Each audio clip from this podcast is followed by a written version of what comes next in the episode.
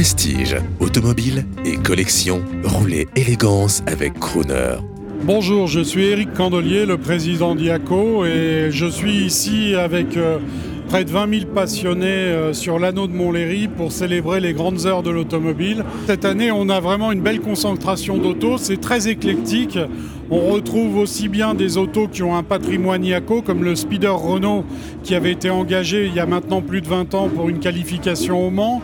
On a aussi euh, des autos euh, telles qu'une Sublime Porsche, qui appartient d'ailleurs au musée Porsche Allemagne et qui a participé au rallye de Monte-Carlo dans les années 75-80.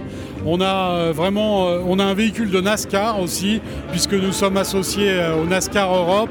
Et à l'arrivée de ce sport bien particulier, avec une culture américaine en Europe, on a une voiture un peu exceptionnelle, une Corvette 750 chevaux, 322 grammes de CO2 à l'émission. Je crois que là aussi c'est un record.